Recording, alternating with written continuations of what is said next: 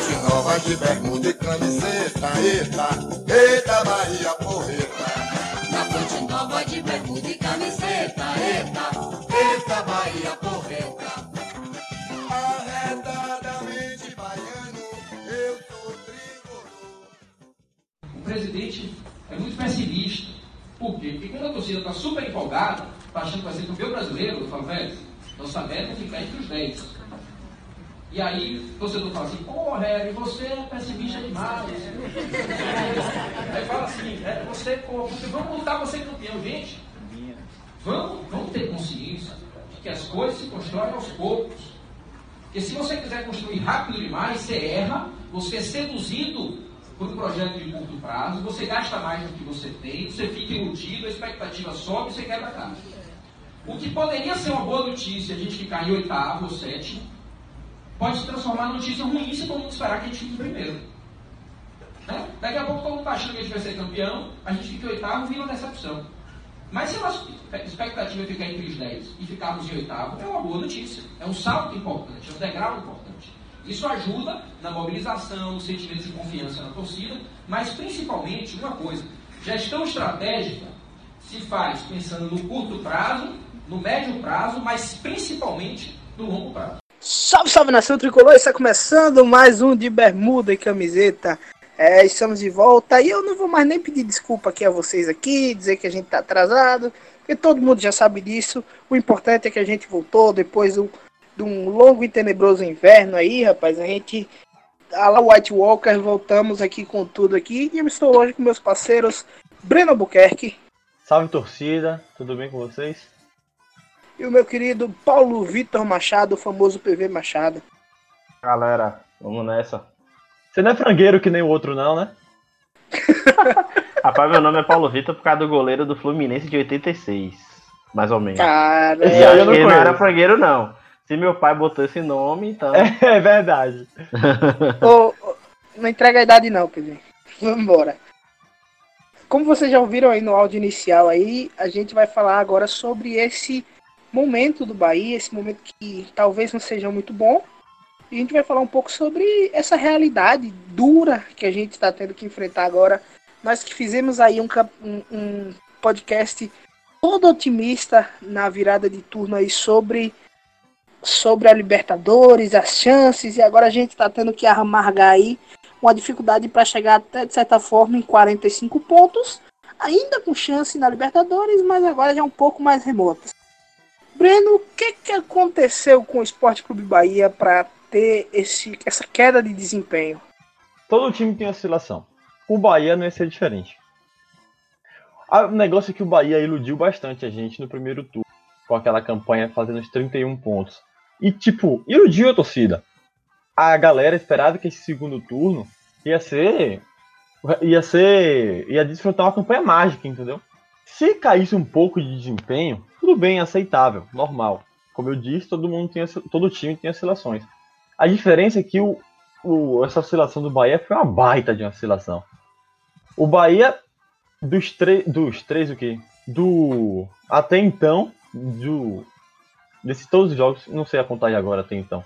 Mas somou 13 pontos. E se você for pegar a, tabela atualizada, no dia que a gente tá gravando, o Bahia é o 17 do, primeiro, do segundo turno. Então, assim, a gente percebe que a oscilação foi gritante, entendeu? Foi drástica. Eu acredito, acho que suponho que vocês também, que seria por aqueles tópicos que a gente já tinha batido, ó, pedra cantada há muito tempo atrás, até do início do ano. Que é por conta de um, um elenco mais enxuto, o Bahia não tem qualidade nos seus jogadores, não tem variações de forma de jogo, mas eu não vou ser incoerente e criticar isso, porque quando a gente estava lá na crista da onda, no auge, eu elogiei. Falei que o Bahia estava fazendo, estava jogando o jogo com as peças que ele tinha. Falei que sobre o elenco mais enxuto, falei que o Bahia não tinha condições para ter, sei lá, um time A e B. Então o Bahia tinha que priorizar mesmo o time principal. Porque a gente não começou o ano com a expectativa, ah, a gente vai ficar no G6. Nossa expectativa era, como o Berintani disse no áudio aí, ficar entre os 10. Até então, estamos fazendo nosso papel. A diferença é que a torcida viu que nós tínhamos brechas para um algo a mais, para fazer a, a melhor campanha de todos os tempos do Nordeste, fazer uma campanha, como eu disse, mágica. Mas não deu. Vamos ter calma, não vamos jogar a toalha, dizer que não deu ainda não, que ainda temos chances aí, são remotas, mas ainda tem chance aí. vamos Você acredita, velho? G9 vem aí, hein? Eu não sou o Kevin, mas acredito. PV, G8, né? G8 dá- ou G9? G8. G8. G9, G8 G9. porque não É ganha na G9 Sula. com o Flamengo sábado, né? É G8, na verdade, né? Tem o. O, fa- Seria o- a G7 Sul-Americana não foi ganha para um brasileiro. Não, mas seria G7 com o Atlético Paranaense e G8. Exato, com... e G8 caso o Flamengo ganhar. Caso o É Flamengo G8 ganhe a Libertadores. Bom, PV, dá, pra, dá, dá a tua visão sobre o que, que aconteceu para essa oscilação do Bahia tão grande. Infelizmente é um conjunto de fatores, né? A gente tem algumas questõezinhas que vão somando e em um determinado momento acabam afetando o clube como um todo, né? Até porque acho que a parte administrativa também e tal. Então o que acontece? Eu acho que assim, alguns fatores que são primordiais é, é, foram, na verdade, uma grande queda de rendimento dos homens do, do ataque do Bahia, que estavam rendendo, acho que acima do esperado. Até por uma questão de força mútua, né? De, de eles estarem se ajudando e dos laterais também crescerem com esse, com esse desempenho dos atacantes. Uma queda de rendimento basicamente do Gregory, assim, que culminou com. é, que foi em paralelo a uma subida do Flávio. O Flávio deu uma melhorada, assim, ficou muito consistente nesse período. Porém, acabou que equilibrou, né? Com dois volantes que fazem. é, que trabalham basicamente como um casal. E aí é foda, né? Porque enquanto um oscila, o outro cresce, mas aí acaba ficando na mesma. E também essa questão do elenco curto, né? Porque é uma opção, é uma tendência em vários clubes, porém chega um momento que você ter 60, 70 jogos no ano, em alguma hora isso cobra, né? Então, é O basicamente Bahia, são no essas- segundo turno, vai jogar 71 jogos. Ou, é, o Bahia no ano todo vai jogar 71 jogos. O Bahia já tem Quem uns me três ouviu- anos. O Bahia já tem uns três anos que é o time que mais joga no Brasil, praticamente. Ano Fica passado o Bahia ali. jogou 65. Pois é, o ano 2017, passado o Bahia jogou. foi o time No que ano passado jogou. o Bahia foi o time que jogou mais. Isso aí acho que eu tenho Foi quase certeza. 2017, pô. Não, pô, ano passado foi, 70, é, foi o Bahia e mais um clube só que ficaram ali Foi, para. foi, páreo. foi 2017 daquela campanha que a gente fez na Sul-Americana. Enfim. É, é, Quem ouviu, quem ouviu o programa que a gente falou no meio do ano já ouviu a minha opinião. A minha opinião ela continua muito parecida porque aconteceu exatamente o que eu previa, né? Eu lembro que eu falava e até os meninos brincavam, pô, vira essa boca pra lá e tal. Porque a gente já previa algumas coisas que eram claras, pelo menos pra mim eram claras. Uma delas, por exemplo, que é um fator gigante, é a queda de rendimento de Gilberto. Gilberto foi um jogador que nunca jogou na carreira como ele jogou no Bahia. E era claro que ele ia, uma hora, cair um pouco de rendimento. A queda foi mais brusca do que a gente esperava? Foi, mas uma hora ela iria acontecer. Junto com isso veio uma queda de rendimento de Gregory que a gente não esperava. E aí veio uma queda de rendimento de Lucas Fonseca. É bom que se fale isso, eu sou um grande defensor do Lucas Fonseca mas infelizmente ele teve uma queda de rendimento muito grande agora nesse nesse segundo nesse no segundo turno na verdade inteiro esse teve também aí Estão acendendo também novela pra aí Cazuza. um né? problema Alô de Lucas Fonseca, Ave Maria. teve aí também é, e aí é uma coisa que vem desde o início do ano que é o Moisés não conseguir se firmar faz jogos muito bons intercala com outros não tão bons assim tem sido outro problema para o Bahia.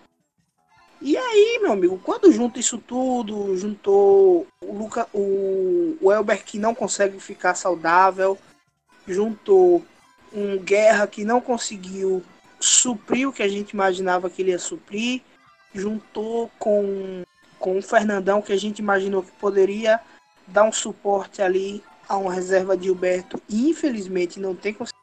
Com tudo isso, todos esses fatores que a gente já esperava e alguns que aconteceram de surpresa acabaram trazendo esse Bahia para uma realidade mais próxima do início do ano. E é bom que se diga isso. Não é que o Bahia ele ele está indo mal.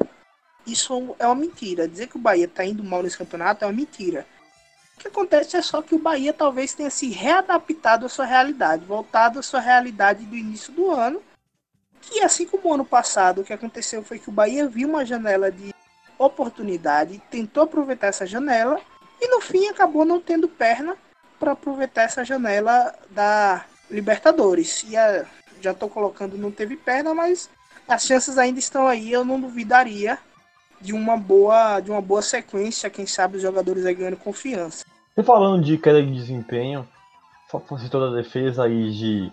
Citou Lucas, mas eu falo da defesa em geral. Porque, por exemplo, mesmo, recentemente temos tomado muitos gols de escanteio, coisa que não era corriqueira nos meses passados.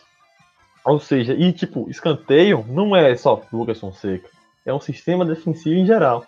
Não, sim, é uma queda de rendimento. Eu acho que o, se, eu, se eu pudesse livrar alguém, seria. É, não seria nem livrar, seria dizer que era o que menos tem culpa nesse caso é o Roger Machado. Seria o cara hoje que talvez eu entendo que menos tem a culpa nessa queda de rendimento do time. E é bom que a gente entenda que essas coisas são natural, são naturais. É, quando se pensa em um time, a gente entende que um time ele começa em baixa, ele vai atingir o seu pico ali pelo meio do ano. Quando vai chegando no final do ano, ele vai decaindo. E é exatamente isso que os times que os times que conseguem ir para Libertadores, conseguem ser campeões, eles conseguem evitar, que é exatamente essa queda no final do ano. Pra, até para ilustrar um pouco isso, eu queria lembrar uma coisa que era minha muito de menina ainda quando eu assisti o Bahia, era que sempre que o Bahia começava um campeonato brasileiro bem, eu ficava com medo. Porque eu tinha a superstição que sempre que o Bahia iniciava bem, ele ia terminar mal. Parece meio é. ilógico. O Bahia, o Bahia, tradicionalmente, sempre fazia um segundo turno bem. E um primeiro turno mais ou menos. Nos últimos anos tem sido assim. Inclusive, acho que a bronca da torcida também é por causa disso, em certo ponto. Então, o que que acontece? O Bahia não tem hoje dinheiro para conseguir formar um elenco forte o suficiente para não decair no final do segundo turno. E é exatamente ali que está faltando, é exatamente nesse pedaço de campeonato que está faltando. Foi assim no ano passado e é assim nesse ano. Eu acho que a torcida ela tem a sua razão para estar tá na bronca. Eu não vou aqui tirar a razão da torcida, ela tem a sua razão para estar tá na bronca, mas é uma coisa que foi criada pela própria torcida. A gente tem que ser real. É, a diretoria nunca enganou a torcida e os próprios jogadores demoraram muito a falar em Libertadores. Os jogadores eles vêm falar em Libertadores após esse oba-oba que vem de fora. Eu diria até que esse, essa história de Libertadores ela acaba entrando de fora para dentro. Hum. Falando do clube, né? Ela vem mais da torcida e depois é que ela vem entrar na, no clube do Bahia. E agora eu queria fazer uma pergunta: o quanto vocês acham que essa não que esse pés no chão do Bahia pode se tornar um, uma não ambição, uma falta de ambição. Até onde é pés no chão e até onde é falta de ambição desse, desse clube? Na minha opinião, a diferença dessas duas coisas é uma linha tênue, entendeu? É muito difícil você se equilibrar nela. Se o Bahia adotasse o mesmo discurso da torcida e fizesse essa campanha que vem feito agora, vem feito, vem fazendo, estariam alegando que a torcida iludiu, que a torcida, ou que, que a diretoria iludiu, que, que, que digamos que tipo não tá blindando os jogadores, entendeu? Que tipo se a, torcida, se a diretoria falou isso, nada mais justo do que ela cobrar ela mesma, entendeu? Não que o papel dela não seja de cobrar os jogadores, mas ela compraria uma briga, entendeu? É complexo. Mas eu acho que, que Belintani fez certo, apesar de ter irritado bastante os torcedores com essa suposta falta de ambição, entendeu? Eu acho que como o Belintani, como um bom empresário e pragmático, é, ele já fixou uma meta pensando é, que a longo prazo poderia ser quebrada essa meta e alcançada uma meta macro, né? Acho que até o Roger chegou a falar isso em alguma coletiva. Essa questão da meta macro, que é você chegar a um ponto que está bem acima do que você de fato está preparado para fazer. O Bahia se preparou para estar entre os 10 e está cumprindo até então. É, o Bahia tá vivendo o time picanha, né? Tipo, vivendo de gordura aí, esse segundo semestre, porque você cair de um aproveitamento de que já chegou a 60%, por volta de 60% para 20, 20 e poucos por cento, é bem, é bem absurdo, porém você consegue mensurar que quando você, você tem um projeto a longo prazo, você consegue entender que, que essa oscilação em algum momento ia chegar, porque você tem times que oscilam no decorrer do campeonato e tem times que começam ruins, como o Cazuza já falou, e retardam um pouco esse, essa, essa, esse vetor crescente mais para o final do campeonato para conseguir chegar forte no, na, na reta final. Eu acho que é, é, é também um insight que, eu, que eu tive aqui agora, que eu acho que o Bahia está aprendendo a jogar os pontos corridos, né? No ano passado, já, é, no ano retrasado, já botou o pezinho para fora ali com o Baiano com parte do Sub-20, com o time Sub-23. Aí esse ano já fez com um pouco mais de intensidade isso, acabou tendo que mesclar porque vieram muitos jogadores contratados. E aí, ano que vem, eu acredito que o Bahia já vai trabalhar com um planejamento um pouco mais agressivo em relação a, a esse, esse, primeiro trimestre, que acho que atrapalhou um pouco o rendimento do clube, assim, o anímico, né, do, do, do processo no, no, primeiro quadrimestre. Essa coisa de frustrar logo de cara com, a, com alguns campeonatos. Então, acho que é mais ou menos isso. O, o Bahia, eu espero que mantenha, é, se mantenha com essa meta, que acho que agora o campeonato a gente tem que ver com outra, com outro prisma. Ver com o prisma de que a gente tem que buscar essa posição entre os 10 e o melhor campeonato do Bahia na era de pontos corridos. Eu acho que o caminho é esse. Eu queria, eu queria lembrar o nome do rapaz, mas eu não vou lembrar porque faz alguns dias que eu vi. Mas eu vi um comentário no Twitter que eu achei genial e que eu achei muito, muito importante a gente falar aqui. Que ele dizia assim, cara, a fase mais difícil de uma empresa é, ela sair do sucesso na pequena escala para ir para o sucesso em, em, larga escala. E é exatamente esse momento que o Bahia está. É o momento mais delicado, é o momento que as empresas mais falem, que mais dá errado em um negócio é esse momento. E é bom que a gente trate o Bahia como um negócio realmente. E esse é o momento mais delicado. Desde também, desde alguns meses atrás, eu venho tendo essa discussão até com vocês mesmo, que é se o Bahia ele tá no limite financeiro. E o Bahia ele tá chegando no limite financeiro, para não dizer que ele já chegou, que ele tá tendo que tirar dinheiro de outras fontes, e a gente sabe que é muito difícil no futebol. Então assim, esse é um, esse talvez seja o passo mais difícil do Bahia dar, é sair desse meio de tabela agora para conseguir um, um nível mais alto que seria no caso pra gente uma Libertadores. Então, às vezes, a gente. Belitani, para mim, eu sou um cara que adoro ele, mas ele tem que entender.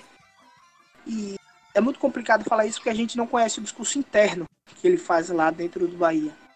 Mas às vezes passa um pouco sim essa falta de ambição e falta esse, esse empurrão.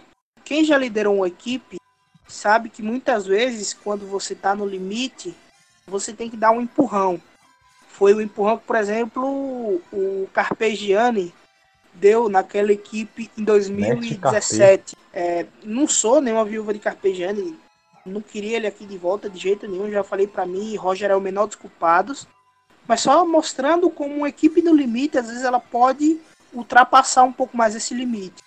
E às vezes parece que o Bahia tá batendo nesse limite e tá com o sentimento de, cara, tá tudo bem, as coisas vão vir naturalmente e eu acho que vão vir. Só que eu acho que a gente tem sim que forçar um pouco mais para que a gente consiga talvez esses resultados em um prazo um pouco menor. Você falando isso me lembrou uma fala do jornalista daquele Liverpool do Uruguai. Eles vieram a Salvador cobrir a partida. Aí, um jogo antes, não lembro agora qual foi o jogo. Eles, eles foram ao estádio e fizeram análise do time, como é que joga, como é que é a torcida, perfil, enfim. Fizeram uma feed no, tweet, no Twitter e até viralizou um pouquinho da torcida né, lá no Twitter. E eles falaram um negócio que fixou para mim. O Bahia é um time médio, todos aqui concordam, mas que tem uma torcida que, que exige, que cobra como um time grande. Vocês concordam com essa afirmação? Plenamente. É exatamente isso que está acontecendo. O Bahia não tem condições de peitar, por exemplo, mesmo que com uma fase, um Corinthians. Porque o Corinthians recebe de conta de televisão 300 milhões. Um pouquinho mais, estou aproximando. E o Bahia, 60. Tá, tá pra ver a diferença. E o Bahia só tem 6 pontos a menos que o Corinthians. Nessa má fase que o Bahia tá. Ou seja, querendo ou não, essa campanha é louvável. É o que a gente quer? Não. Falando isso, dá uma sensação de falta de ambição? Dá. Mas eu não posso criticar uma campanha dessa. Porque outro dia, poucos anos atrás, a gente invejava essa posição de nono, oitavo, décimo, só na primeira parte da tabela, e a gente estava lá fazendo, pontos na calculadora, vendo as rodadas, simulando se um ia perder, outro ia ganhar, para a gente continuar na primeira divisão. As coisas vão evoluindo aos poucos. E, e assim, Breno, para mais do que a posição, se a gente esquecer a posição, o, o campeonato do Bahia é tranquilo. É. A gente viu um campeonato tranquilo, um campeonato que foi o que não flertamos em momento nenhum com a. Nenhum, a, a nossa a pior posição nessa, nesse campeonato né, então foi o 12 lugar. Exatamente. E continuamos Agora, atingindo mas, é, mas a gente o tá... objetivo do início do ano, né? É. Difícil você encaixar a realidade com expectativa. É. Principalmente quando você tem a torcida no meio, né? Porque a torcida pega a pilha muito fácil. E, e, não, e aquela não coisa. Pilha, cara. A torcida não, do pega, Bahia. Pega, pega, pega a pilha. Não é pega pilha no sentido pejorativo. Fala assim, pega a pilha no sentido de que embala fácil, assim. Você faz um jogo daquele contra o Flamengo, assim, 3 a 0 e, e aí. Exatamente. A questão é, é até que ponto isso vai para dentro do clube, para dentro do time, entendeu? Até, até que ponto isso influencia os jogadores. É, pode influenciar positivamente quando você tá na crescente, massa, mas quando você tá na decrescente, isso pode pesar negativamente de forma absurda, entendeu? É que eu acho eu que acho, eu acho em certo que, ponto assim, até acontece isso com o Bahia. Eu acho, PV, que o que acontece é que todo time é assim, toda torcida é assim. A grande diferença do Bahia, a grande diferença do Bahia é que a, o Bahia tem um perfil de torcida é, de uma galera um pouco mais velha. Então o que acontece? Essa torcida do Bahia, ela lembra de um clube Dos de 88, um clube gigante, um clube que batia de frente com qualquer clube do Brasil, um clube que ganhava do Santos de Pelé, ganhava do, do, do, do Internacional de Tafarel, entendeu? Um, um, clube que chega a uma semifinal, umas quartas de final de Libertadores. É isso que a, a torcida ficou do Bahia... muitos anos apanhando do rival também. O, mas assim, não, não, ok, PV, mas o grosso da torcida lembra dos bons momentos. Ninguém, ninguém, PV, fica remoendo maus momentos. Então, quando você Sim, claro. começa a pensar para trás, o que é que você vai pensar? Você vai pensar isso. É diferente, por exemplo, de uma geração como é a minha, como é a do Breno, como é talvez até um pouco da tua, que já lembra de um Bahia um pouco mais comedido. Eu já falei isso já. Esse campeonato, e eu fico muito irritado quando o pessoal diz que o Bahia tá no campeonato, tá fazendo um campeonato ruim e, e muitas vezes até usa isso para atacar as ações afirmativas do Bahia. Eu fico muito chateado porque esse é o melhor Bahia que eu tô vendo, cara, na minha vida. E a galera tá pegando esse melhor Bahia que eu tô vendo na minha vida e tá dizendo que é uma merda. É o Você resultadismo brasileiro, né? Eu tenho, eu tenho 25 anos e esse é o melhor Bahia que eu tô vendo na minha vida obviamente estou contando aqui resultados. Teve Bahia, Bahias que encantaram muito mais, talvez o Bahia de Guto fosse bem mais legal de assistir, o é, próprio Bahia, Bahia de Carpegiani. Bahia de Sérgio Soares. Bahia de Sérgio Soares, era muito mais legal, mas era muito mais legal Atropelava. Entendeu? Um, um time hum. mais ofensivo, um time que, que atacava. Mas a gente tem que lembrar que no fim das contas, no futebol hoje, o que vale é resultado. Então, muitas vezes o Bahia é um time mais pragmático, um time mais recuado, que, que tem conseguido seus objetivos ano após ano, e que muitas vezes a gente tem que entender que esse processo é lento e vai demorar até chegar. É isso que eu digo que em relação à blindagem, eu acho que tem que separar. E isso que eu acho que é muito interessante, é, que a diretoria até tem feito, separar o que a torcida pensa e quais as expectativas da torcida de acordo com com o momento, com, com a questão mais resultadista de fato, e qual o planejamento de médio e longo prazo que o Bahia tem para o ano e o que que isso está implicando no, no, no, planejamento, entendeu? Eu acho que é esse jogo que é interessante. Conseguir fazer essa separação. Acho que foi até bom essa queda de rendimento do Bahia, porque estava se falando muito em política, certo? Em Belintani no, na prefeitura e não sei o que, não sei o que mais. E eu acho que deu uma esfriada nessa conversa. Ele até adotou uma postura um pouco mais comedida. Não tá mais indo para bocão todo dia, praticamente. Não tá mais na imprensa todo dia falando de. tendo que responder 10 mil perguntas idiotas para falar de uma coisa que o Bahia tá lançando, de uma novidade. Tendo que se submeter a esse tipo de coisa. E tá mais focado no Bahia de fato, né? Não que ele não estivesse, mas que, o, que estavam, o, que, o que estava se vendendo para a torcida e a torcida mais uma vez eu vou usar esse termo, que não de forma pejorativa, mas pegando essa pilha de que ele estava com a cabeça na prefeitura ou fora do clube. Então eu acho que isso aí também é importante. Deu essa esfriada, assim, sabe? É o choque de realidade para todo mundo. Acho, acho que um, os momentos de crise trazem essa, essa, esse crescimento, entendeu? E eu, agora que você falou disso, PV, eu vou, vou dar os meus 10 centavos de porradinha na imprensa baiana também que muitas vezes é uma imprensa muito dura com, com os clubes da Bahia. E agora eu vou até incluir o próprio rival aqui. A imprensa baiana é extremamente dura com os clubes da Bahia. Sabe? Quando consegue, quando consegue ir bem, é sempre um sentimento de mas quando é que vai dar ruim? Mas quando é, ah, não sei o quê. Devia ter ido melhor. Ah, não, e, e, e, e o Belitani tá pensando na, na, na, na, política. E aí sempre tem uma historinha, cara. Sempre aparece uma historinha na imprensa baiana. É um negócio impressionante. Não, Eu nunca vi um negócio desse. Isso não acontece com o Fluminense, isso não acontece com o Flamengo, isso não acontece com o São Paulo, isso não acontece com o Palmeiras. Então, assim, é...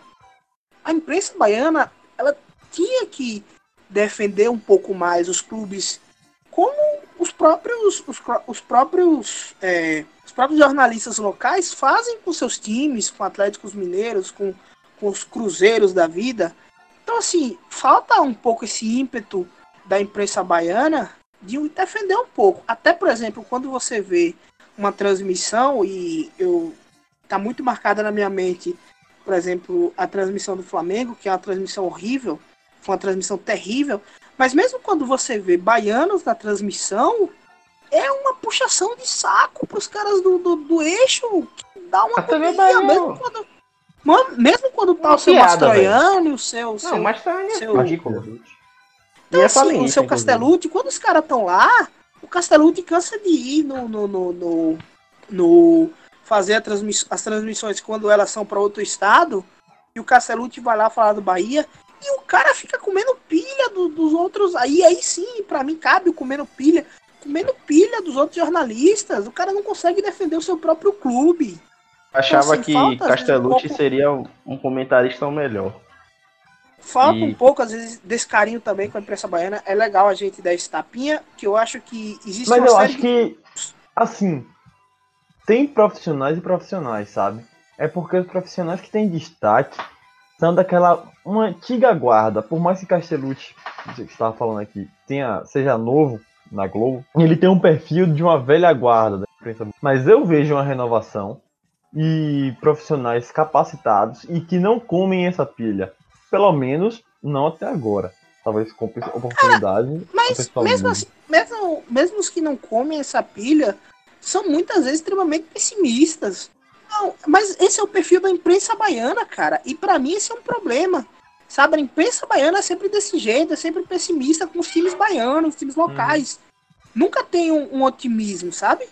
Vamos ser um pouquinho mais otimista, vamos começar a dar uma moral. E vamos também, é, muitas vezes, quando tiver que falar a verdade, talvez falar a verdade seja um negócio muito, muito duro de falar, mas talvez de botar as cartas na mesa, colocar parar de ficar botando pilha muitas vezes como, como a imprensa faz, de olhar para uma campanha dessa e chamar de, como eu vi muitas vezes, pronto, para mim o, o e, e, assim, eu tô citando porque eu acho que é importante dizer de que eu tô falando, mas que fique claro que eu, são jornalistas que eu acompanho, inclusive esse que eu vou citar agora é para mim referência quando eu vou buscar notícias do Bahia. Eu sempre olho se ele deu a notícia, porque se ele deu, para mim tá certo.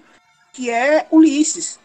Ulisses, quando o Bahia entrou nessa maré ruim, agora eu não vou lembrar qual foi o jogo, ele fez um texto dizendo Uhum. que o Bahia estava flertando com, com, com a segunda divisão, dizendo, chamando a campanha de campanha. é, não foi. Não lembro se agora se era decepcionante ou se era pífia. Um negócio assim. A campanha do Bahia não é decepcionante, a campanha do Bahia não é pífia, a campanha do Bahia não é ruim. A gente tem que botar as cartas na mesa e dizer a verdade. Não adianta a gente pegar um recorte pequenininho, que é um recorte pequeno de sete jogos em 36, pegar um- 36 são 36 rodadas, não é isso? 38. 38, você pegar um, um recorte pequenininho de sete jogos dentro de um universo de 38 rodadas por aqueles sete jogos você definir que aquela é uma campanha que não alcançou o seu resultado. Eu acho um absurdo isso. Eu tô olhando aqui agora para a tabela de, de classificação do, do Campeonato Brasileiro e eu vejo um Bahia em meio de tabela que tá a seis pontos para Libertadores. Já no final do campeonato. Ou seja, isso, isso inclusive foi dito por Roger lá no mais ou menos no meio do ano, ainda quando o time não assumiu essa essa essa pecha de Libertadores que ficava se falando muito em não, vamos ter calma e tal. O Roger falou, Libertadores se define nas últimas rodadas. última rodada. E o Bahia, Exatamente. e o Bahia tá chegando nas últimas rodadas a seis pontos da Libertadores, que aqui no caso eu não tô contando o Flamengo, tá? Tô contando o sétimo, que é o Internacional, que é vaga nesse momento vaga direta para Libertadores, porque o, o Atlético Paranaense tá ali em quinto local, em quinto lugar. Então assim, vamos ter também um pouquinho mais de cautela com o que a gente fala, sabe? Para mim isso me incomoda demais. E isso vem. Então por isso quando eu coloco esse Bahia é um pouquinho de culpa da diretoria que às vezes com esse discurso acaba exagerando e faltando um pouquinho de ambição. É um pouquinho dos jogadores que caíram de rendimento que a gente não pode esquecer. É um pouquinho de Roger que com sua teimosia de muitas vezes não querer usar o jogador A, de dar muita chance para o jogador B, às vezes não conseguir chegar ao resultado que ele quer. É um pouquinho da torcida que botou uma expectativa muito alta e quando o time não cumpriu, ela ficou chateada com ela mesma pela expectativa que ela colocou. É, sabe o que é a Libertadores pro Bahia? É a friend zone. É o cara que tá na friend zone. Que é a coisa mais idiota do mundo. É a coisa mais É. idiota do mundo. Você coloca uma expectativa que a menina gosta de você e você fica chateado com a menina porque ela não gosta de você. Mas A expectativa é sua, meu irmão. Tá entendendo? É isso que é a torcida do Bahia, porra. Os caras colocam a expectativa que pode chegar na Libertadores, aí o Bahia não alcança e eles ficam chateados com o Bahia. E eu te dizer Então, coisa, assim, fazer um pequeno todo desabafo mundo tem um pouquinho de culpa aí. A torcida do Bahia, nos últimos jogos no estádio, entendo o motivo está assim. Mas, meu amigo, está insuportável. Rapaz, nesse último jogo contra o Palmeiras, por exemplo, É, tá criando um monstro. rapaz, a torcida não tinha a mínima vontade de apoiar o time. Sabe? A Bamô mesmo não via cantando. Eu, eu só via uns gatos pingados daquele movimento turma tricolor pulando. Só. A torcida, rapaz, todo mundo cabisbaixo, parecendo que tava lá por obrigação por já ter o ingresso, sabe? E a torcida do Palmeiras com seus pequenos dois mil lá em cima, gritando, calando o estádio. E olhe que isso aconteceu, inclusive, quando o Bahia estava ganhando. No primeiro tempo, vale ressaltar, o Bahia estava melhor. Então, assim, se for para apoiar quando o time tá ganhando, é fácil. Vale a crítica aí. Pegando o gancho aí do que Cazuza tava falando sobre o perfil da torcida do Bahia de ser mais velho e tudo mais. É, eu acho que na Bahia o futebol funciona com, com um tripé, assim. É a torcida, a imprensa e o clube em si. Tanto pra gente como pro Vival vale a- essa, essa, essa, esse panorama. O Bahia, a imprensa não joga a favor do- dos clubes, isso é um fato. A imprensa ela joga a favor de si própria. Tanto que a gente vê que os, os veículos que têm mais audiência, os programas que têm mais audiência, são os que jogam com os fatos, né? Eles, eles jogam os fatos a- de acordo com as suas, a sua conveniência. Isso é, isso é claro e notório. É isso assim, É PV. muito bizarro você claro, ver. Ô, PV, que fique claro que a gente não tá aqui dizendo que a imprensa baiana mente, não. A imprensa Não, não é baiana nem mentir, não é, não, é, não é mentir. É- sabe aquele É. ditado de se você não pode ajudar, não atrapalhe? Ele não ajuda e não, Não, e não- e assim- a, a imprensa às vezes ela não ajuda e atrapalha, porque a imprensa ela influencia diretamente nessa torcida que vive presa num passado de que o Bahia foi glorioso em certo ponto e não entende que uma reconstrução passa por altos e baixos, entendeu? E que a gente, Não, e assim- é, se for fazer uma avaliação de, de, de, de longo prazo, uma avaliação de consistência, a gente tá num um vetor de crescente absurdo para qualquer time do Brasil.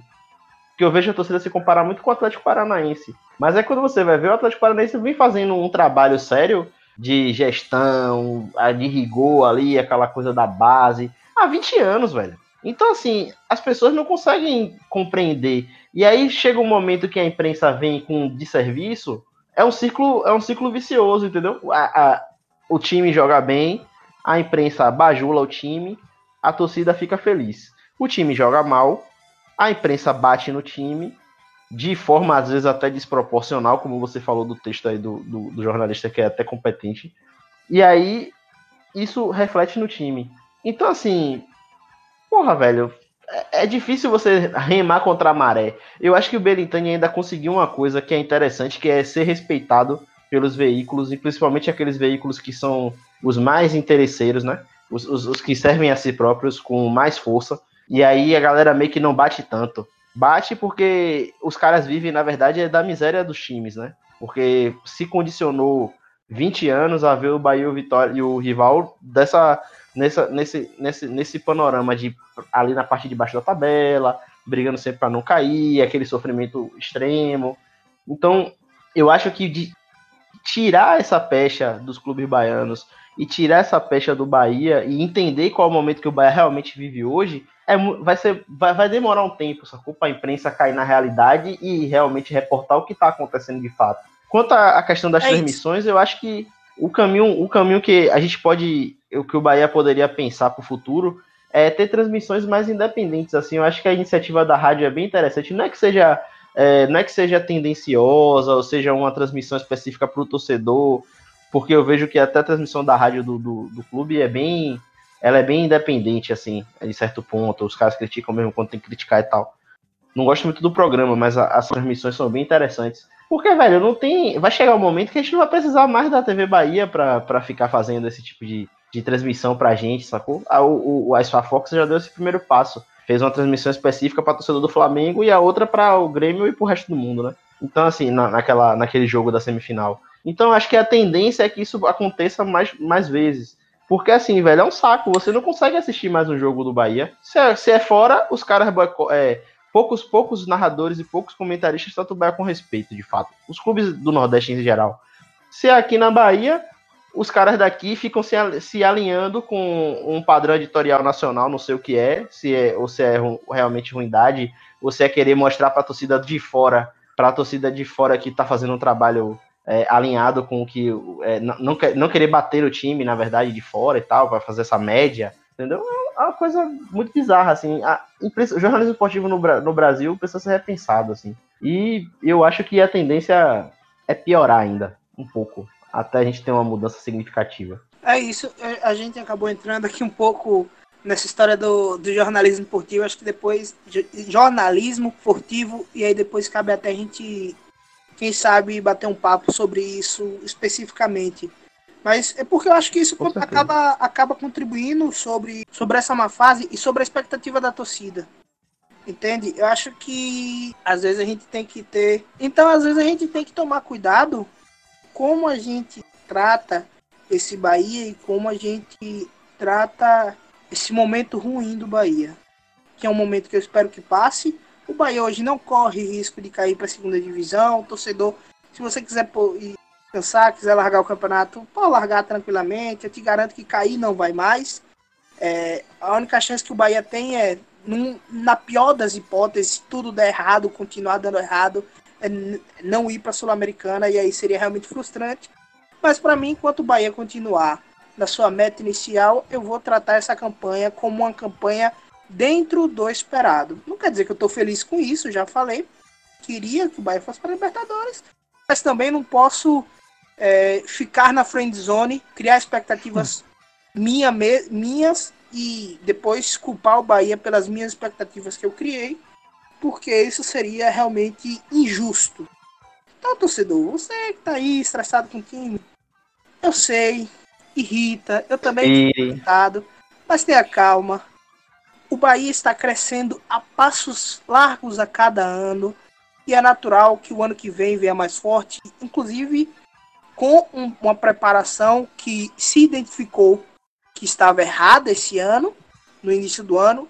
O início do ano do Bahia foi muito ruim e foi uma preparação ruim que o Bahia fez, que o Bahia identificou e que já vem sendo consertada com, o, com a diretoria já pensando em 2020, já tem é, o time sub-23 já está descansando, já vai voltar agora em dezembro para iniciar o Campeonato Baiano. E aí depois a gente vê se vai para Libertadores, se não vai, como vai ser dividido essa questão da equipe principal, mas só do fato da maioria dos jogadores terem contrato com o Bahia para 2020 já é uma coisa muito importante, porque mesmo que perca, vai cair um- uma graninha aqui no cof- nos cofres do Bahia. Alguém queria acrescentar mais alguma coisa ainda sobre esse tema? É isso mesmo, né? É, é triste, mas é, é, é- é isso mesmo. Eu não sei se é triste, que- não, cara. Eu acho que é. É, Decepcionante, frustrante, pô. Decep- é isso que eu tô dizendo. Não é decepcionante, não é frustrante, não é triste. E se é frustrante é porque você criou expectativas que, Exato. que você Exato, alimentou, entendeu? É frustrante, é problema seu, né? exato. É, No fim é isso, PV. No fim é isso. Se é, É. frustrante, o problema é teu, cara. Porque foi tu que criou É essa verdade. expectativa. O Bahia nunca nunca demonstrou essa expectativa. E pra mim, inclusive, é bom que se diga, a diretoria estava plenamente ciente que esse momento podia acontecer, cara. Podia Claro. não acontecer e o Bahia podia chegar no G4, porque era isso que iria acontecer se o Bahia continuasse aquele ritmo. Podia. Mas podia acontecer como aconteceu. Aliás, podia não. O mais provável era que acontecesse. A diretoria sabia disso. A diretoria estava ciente que esse momento ia chegar. É tanto que hoje você olhando para o Bahia e você nem vê, nem se cogita Roger sair do Bahia. Pelo menos não demitido. Então, assim, já é um passo muito Deus. importante. Um treinador que fica sete jogos e não se cogita a demissão, porque se entende que esse projeto ia passar por esse caminho. E é bom que a gente diga, os sete jogos que o Bahia não ganhou, tem aqui os únicos dois jogos que o Bahia tinha obrigação de ganhar era o Ceará e a Chapecoense, certo? Todos os jogos eram realmente difíceis. O Bahia pegou o Internacional, o Bahia pegou o Santos, o Bahia pegou o Cruzeiro, o Bahia pegou o Flamengo e o Bahia pegou o Palmeiras. Então, assim, o Bahia pegou cinco times. Dentro desse, dessa- desses sete jogos sem ganhar, o Bahia pegou cinco times de primeira ordem Não do Campeonato escapou, não Brasileiro. escapou do, do, do corredor polonês dessa vez, né? Ano passado escapou, Pois é, um resultado pegou aqui, times. resultado ali deu aquela amenizada, mas esse ano não foi, é, assim, escapou na primeira, no primeiro turno, né, de certa forma, mas no segundo a coisa já não foi tão... Pegou cinco times de primeira ordem. Talvez aí eu colocasse aí que o Bahia era favorito contra o Ceará e favorito contra a Chapecoense. Eu diria até que deveria ganhar e favorito contra o Cruzeiro pelo mau momento que tem. Mas ainda assim é um time que tem um, baita do elenco. E contra os outros quatro times, eram times que eram favoritos em cima do Bahia. Então isso Uhum. também é importante que se diga. Então a gente tem que ter calma. É do polonês mesmo, né? não tem nada perdido. Como eu falei, o Bahia está a seis pontos da Libertadores e eu tô falando aqui de vaga direta, não estou contando o Flamengo campeão. Estou contando sem o Flamengo campeão, o Bahia hoje está a seis pontos da Libertadores. Então vamos ter calma. Nada. Mas com o Flamengo campeão, também continua seis pontos. É, mas aí é um time a menos, entendeu? Para você passar. No caso. Porque, independente de ser seis pontos, são dois times, entendeu? São dois times que tem que perder A, a seis margem pontos. aumenta, né? São dois times que tem que perder seis pontos. Se o Flamengo é campeão, você passa a seguir apenas um time. Você entende a diferença disso? Uhum, uhum. Então, assim. Basicamente o campeonato forma, do Bahia agora é contra o Inter, né, velho? Isso é, Inter e é, isso é uma Corinthians. coisa que tá bem clara. assim. Detalhe, são dois times que Até porque é estão. um time parecido com o Bahia, né? São dois times que também estão numa fase muito ruim. O Corinthians, dos últimos cinco jogos, ganhou, fez apenas três pontos. Aliás, fez cinco pontos. O Inter fez os mesmos. Aliás, o, é, o Corinthians fez cinco pontos. O Inter, os mesmos cinco pontos. O Bahia fez três. Então, assim, a diferença desses últimos cinco jogos são dois pontos. de Inter para Bahia. Então, não é tão assim também um absurdo uh, essa diferença, não. A mesma oscilação que Bahia tá tendo, Inter tá tendo e Cruzeiro tá tendo.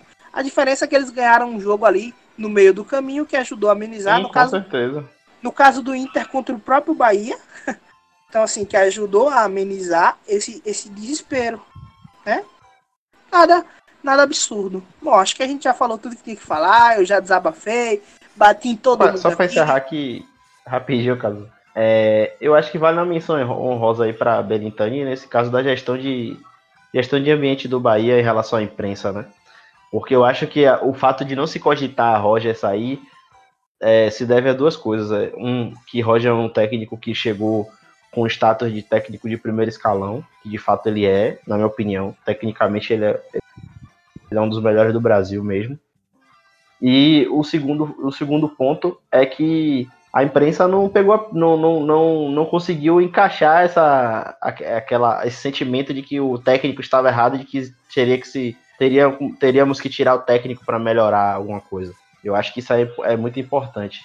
Eu basicamente estou pensando muito que e quero muito que acabe esse campeonato, mas não é muito por, não é nem, não é nem por uma questão de a frustração ou ah, eu queria a Libertadores e tal. Eu sou tô muito pragmático assim com, com o desempenho do Bahia em relação à meta, à meta real e não à meta macro, né?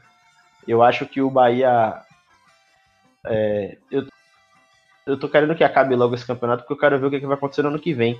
Para mim, interessa muito mais como vai ser essa transição de 2019 para 2020, como o Bahia vai implementar o planejamento de fato, do que necessariamente como o Bahia vai acabar. Eu acho que o Bahia precisa realmente estar na Sul-Americana, isso é um fato, e está entre os 10, de preferência a partir do sétimo, a partir do oitavo, na É verdade. Para mim, isso aí tá perfeito e a gente tem que, de fato, é, observar o clube e cobrar e fazer com que o clube faça um planejamento mais ajustado e, e siga, que eu acho que a gente tem tudo para fazer uma campanha cada vez melhor a cada ano. Bom, eu acho que a gente não tem mais nada a acrescentar. Acho que a gente falou tudo que tinha que falar. Eu dei tabocada todo mundo. Sobrou porrada pra imprensa, sobrou porrada pra Belitani, pro Bahia, pros jogadores, pra Gilberto, pra todo mundo que eu tinha que dar porrada. Eu dei porrada hoje.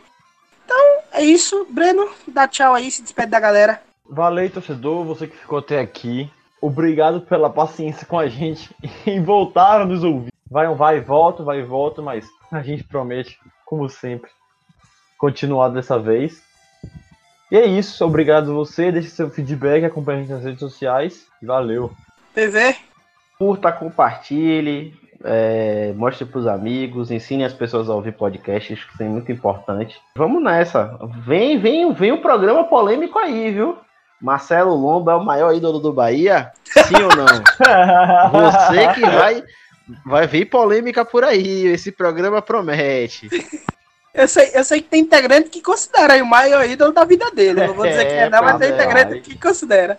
Bom, é isso. É, muito obrigado a você que voltou a ouvir a gente, pela paciência que você teve com a gente. Espero que continue ouvindo aí. A gente. Eu não vou prometer mais que a gente vai continuar, porque a gente já vai continuar. Então, não vou fazer mais promessa nenhuma, não vou pedir desculpa, não vou falar mais nada. Valeu, muito obrigado. A gente se vê e bora Bahia, minha porra. Na Ponte Nova de bermuda e camiseta, eita, eita Bahia porreta. Na fonte nova de bermuda e camiseta, eita,